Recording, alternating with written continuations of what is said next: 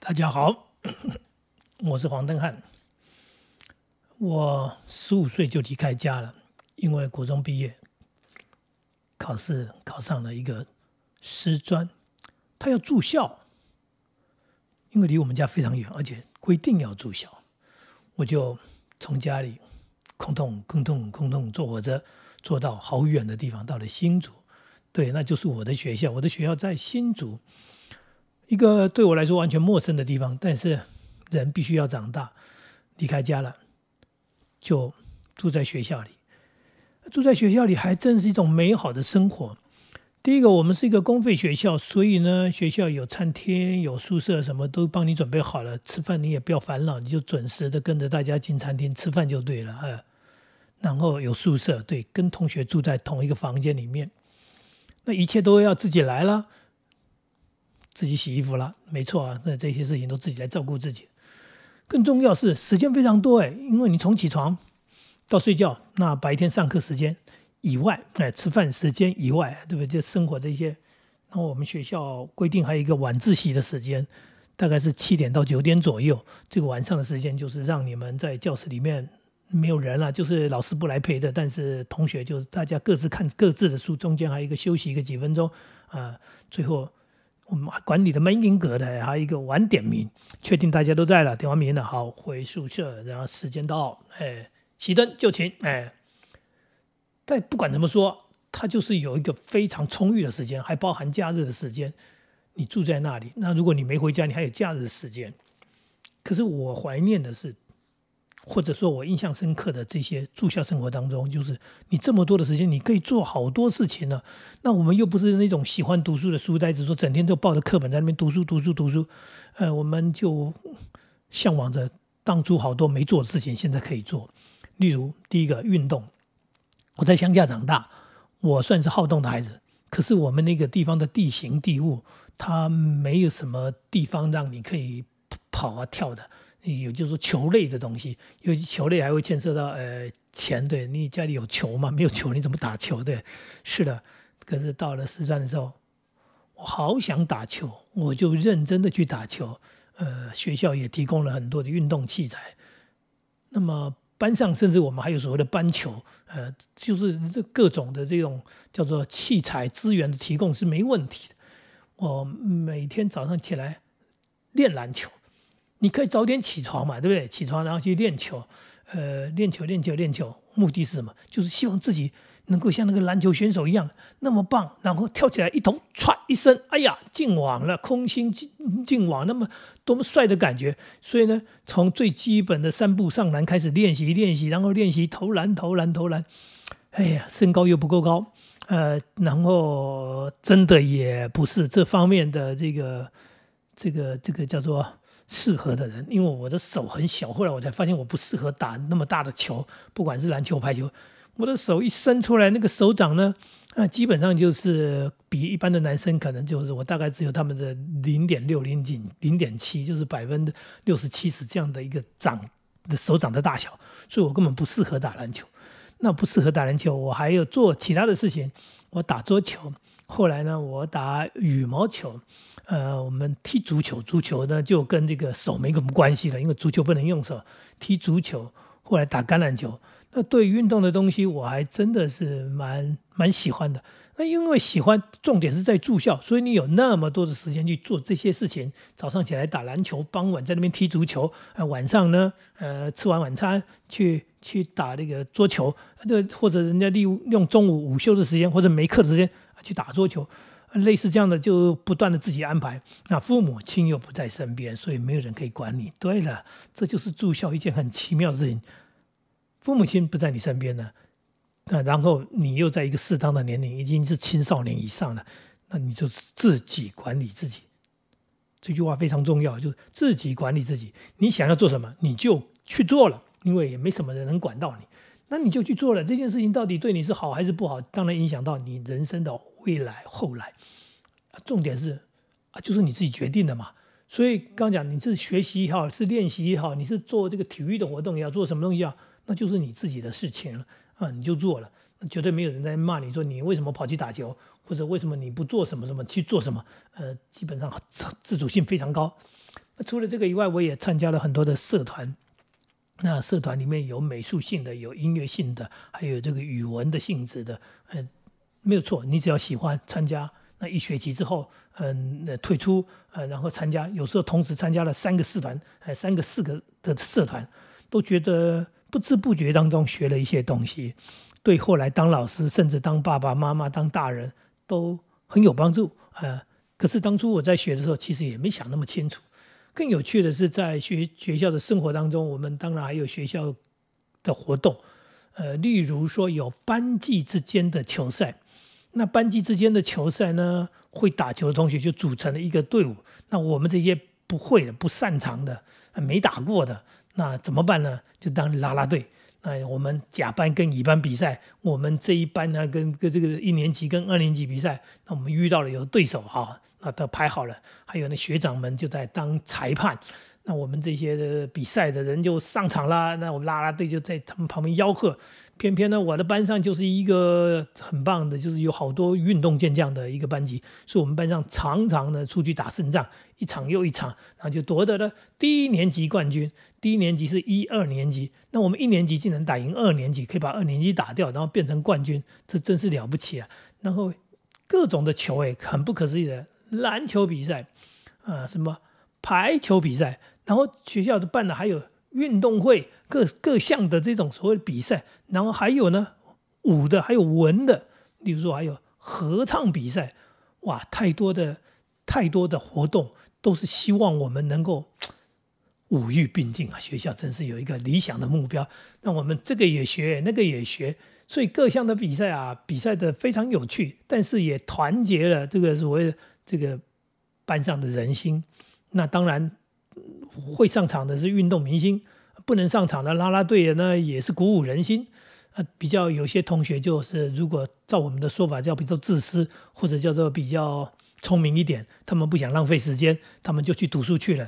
他们管你们比赛结果怎么样？我又不是选手，那我干嘛要浪费时间去加油？那你们呢，在那边球场上呢吆喝啊，比赛啊，一身汗啊，然后呢，呃，我我念书去了。当然也有这种人，所以你在一个住校生活当中，其实你就看到了一个小型的社会，然后如何去经营人际关系，或者是如何经营自己的未来，好像每个人有不同的想法。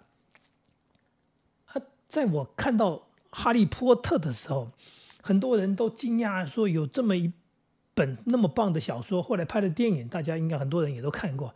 那在看《哈利波特》的时候，我就深深的一个感受，那第一集的《哈利波特》，我说，K.J. 罗琳完全是在描述的就是住宿生的在校生活，只是他把它用魔法的方式去添加了呃那些色彩，所以其实我们也。过了五年的哈利波特的住校生活，呃，虽然不是魔法学校，但是我们一样在里面做了很多事情。刚刚讲的班级比赛，对啊，那哈利波特不是有比赛吗？对，然后呢，还有在校园里面探险，因为校园里面有一些老旧的建筑，然后呢，它功能已经废弃了，但是但是还在那里嘛。那他们可能就贴了封条，什么东西禁止进入。可是对我们这些，哎呀，青少年来说，这是充满了好奇心。这种地方怎么可以不去探险呢？所以进去找个是这什么地方可以钻进去？进去之后还在里面建立一个秘密巢穴。那就是说，哎，如果我们要聚会，我们来这里都没人知道，那这是自己拥有的一个空间，真是一个有趣的事情啊。呃，没有错，真是有趣。就是学校从来没想到说。那个已经被封起来的空间啊，但是他堆了一些杂物，他没想到那一群人进去以后，把它轻轻清出一个空间，变成一个秘密的聚会场所，呃，聊天的地方。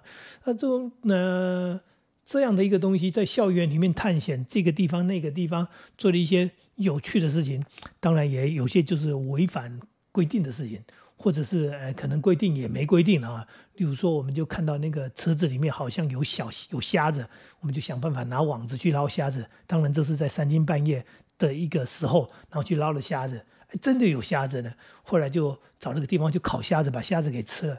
对我们的年代来说，第一个是没钱嘛，第二个就是就是那个年龄好玩，所以就想做这个，想做那个。那学校的对面还有一座山，那我们叫它后山，其实跟学校一点关系都没有，是在学校围墙外。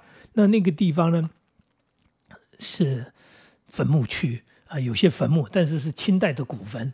但是因为这样的关系，那个山基本上呢，它就是一个蛮适合年轻人去玩的地方。例如说晚上去呢，就是练胆量；白天去呢，它也还蛮好玩的。它有芒花，它有那个很很大的草地，一个坡，那坡的名字就会很美，就给它取了个名字叫寻梦坡。哎呀，寻梦，寻什么梦呢？年轻人就是有梦嘛。那那有一座小桥要走过去的那个桥，那桥其实呢。如果就造型而言，基本上它是挺丑的，它就是一个水道桥，就是说它的水，哎，做了一个沟渠，然后但是一个桥过去，那但是人也可以走，所以它上面有扶手，那这样的造型，他们就把它叫做口琴桥，说像一只口琴的桥。你想想看，那个桥有够简陋嘛，但是呢，名字很美，叫口琴桥。那我们在走过这个桥的时候呢，还在上面呢，哎呀，很开心的唱着歌。然后因为什么？因为我们要到寻梦坡啊，就到那边去。那就是一些假日的活动啊，年轻人的探险活动，呃，没错，甚至就在那个寻梦坡上的什么什么什么芒花丛里面，然后怎么又去建立一个呃基地啊，或者是有一群人就约了，呃，带着什么就去那边，呃，不，现在人叫野餐了，其实我们以前根本就是买一些东西，能够去那边煮啊，煮个面，弄个什么东西，弄一点东西吃，就是好玩，一群人年轻人的乱玩。但是这样的一种生活，确实确实非常的自由以外，它充满了创意，然后充满了趣味，还充满了一种叫做不可预知的，就是因为充满了冒险嘛，你去做了很多冒险的事情，然后去闯荡、去挖掘、去探索，然后再包含校园里面规律的生活，学校严格的规定，所以我就说《哈利波特》的剧情里面很多跟我们的所谓学生生活。还真像，因为我们住在学校里面做的事情跟他们好像。那我们自己如果去想，说虽然没有魔法，但是我们也像故事里面的主角一样啊，去啊，这个是一个密室，这个密室到底是什么呢？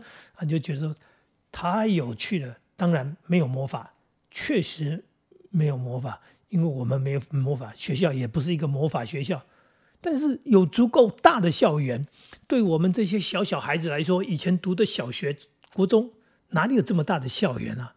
其实我们念的那个新竹师专校园很小，不是大学的那种大校园，可是学生很少，所以对于一个学生很少来说，它就是一个足够大的校园了。那嗯，包含那可能印象深刻的都还会记得说那一棵面包树有多大，然后那个凤凰凤凰木，然后学校后面后面是一条小溪，那个溪等于就是一个界限了。大家吃完晚餐以后，在校园里面走着走着，有人就走到了小溪边的树底下坐下来聊天。那虽然是一个学校校规禁止所谓男女谈恋爱的一个这个规则之下，但是有可能吗？当然没可能嘛，因为那样的一个年龄嘛，呃，如果有些人他比较勇敢的，他就去冒险了，所以他们就当然就还是谈了恋爱，就在一个校园里面又有风景，对不对？有空间，然后有时间，然后你就呃谨慎一点，可能就约在没有人看见的地方啊，就谈起恋爱来，呃，青春时光一种很特别的呃岁月，最主要是住校。如果不是住校的话，这些事情都不可能发生。我们在住校生活里面，太多太多有趣的事情，住校的人才能理解。所以有些父母亲就不能理解，说我孩子考上了大学，这明明可以通勤的，这个从家里坐捷运或者坐客运就可以到达了，他就不要，他就说我要住外面。那父母亲会觉得你浪费钱。你知道吗？住外面花钱，不管是住学校宿舍、住外面，都要花租金。那我在家里不就你就住在房间里面吗？啊，住在房间里面已经不用，你了不起花一个车钱，呃，那个车车费比这个房租要便宜多了。但是爸爸妈妈，你哪能理解这一群年轻人住在一起的快乐啊？这住校生活就是。爸爸妈妈不在身边，早上几点起床，晚上几点睡觉，然后课余的时间，嗯，没去上课了，或者是没有课啊，这些时间我们可以做什么？是啊，就刚刚讲的，我跟我们同学还约的，然后一群人去打撞球去，你说，哎，那就是坏孩子，呃。有点过度了，就是说，不是呃你你你认定你不做的事情就是坏事。打撞球，撞球其实也是一种运动嘛，它也是一种休闲，或者说它也是一种运动，或者它也是一种人际往来、人际那个交往的一个场合。那一群人去打撞球，就表示这一群人是始终的好朋友，他们才会一起去撞球嘛。所以这些活动可能有些会造成不良的后果，那就是你的孩子他本身控制力很差。例如说，他早上不起床不去上课，他晚上不睡觉，他一直在上网，没错。那他后来课业就荒废了，或者被当了，甚至有些人他是去打麻将去的，然后打了打了，不但把时间给打了，课没上呢，他还还输了钱。那有些人就很得意说：“我赢了钱啊，不管输赢。”那这些不是好事，但是并不是每一个孩子在外的校外的这种生活，就是说住校的生活都会那么可怕，都会去做一些不该做，然后就做了一些坏事，最学坏了。如果你这样想的话，你就太紧张了。为什么？因为多数人考上大学都必须离乡背井，考在家里附近的大学的孩子毕竟是少数，极少数，所以多数人都住校，或者都是住在外面的宿舍。所以每一个人的青春几乎都有那一段叫做住宿的生涯、住校的生活。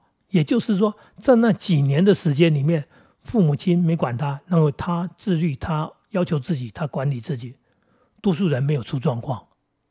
我要讲的多数人，真的是多数人，就是百分之八十九十人，他们在那个过程当中，他们就这么长大了。然后因为有那一些经历啊，有些特别的一些经历。也让他们更独立、更自主，包含刚刚讲的交朋友也好，打工也好，参加社团也好。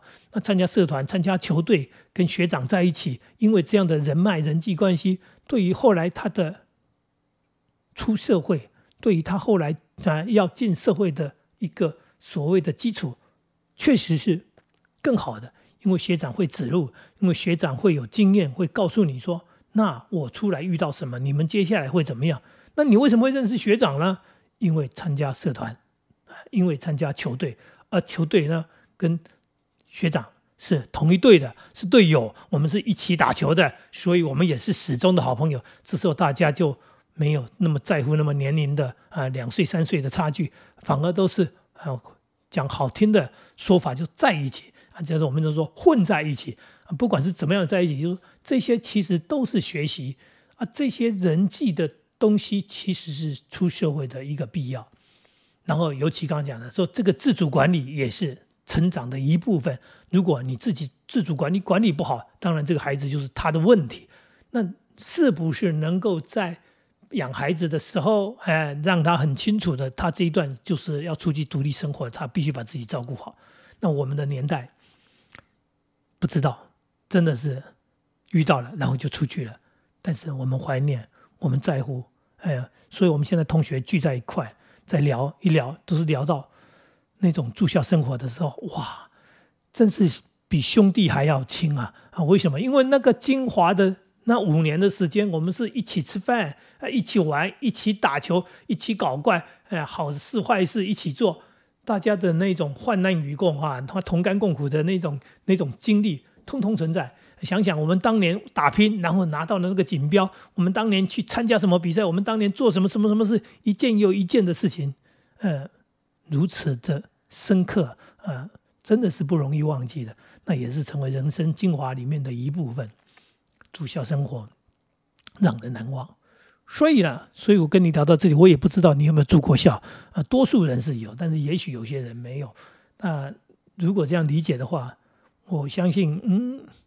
你是不是过得太平淡了？还是你也过得非常精彩？那你是不是再去思考一下？你住校当中有很多的学习是非课业上的、非学校里面的学习，但是你也学习到了很多精彩美好的东西。就像我刚刚讲的，我的打球，我的很多运动，并不是学校谁教我的，而是因为我跟着一群同学一起一起练球、一起打球、一起打球，然后在那不知不觉当中培养出了一些能力。那这些能力也就让我们后来到。自己长大之后出来工作和生活的时候，嗯，很精彩的一部分。所以我的生活不无聊，因为我会运动啊，我对音乐有兴趣，因为在那边听了非常非常多的英文老歌，因为那是校园生活的一部分。学校吃饭、饭前、饭后，然后校园里面休息时间就放着那个校园那个就放着英文老歌，那那些东西都不知不觉成为你的这个养分。嗯，所以说，呃，很有意思的一种一种成长。但是呢，也应该说，不见得每个人都有。有的呢，好好珍惜；没有的，啊，只能说好可惜。但是如果你的孩子将来要住校，你也不要阻止他吧，就让他能够有快乐飞翔，然后呃丰富成长的一段。呃，今天跟大家聊到住校的日子，美好的回忆，谢谢大家。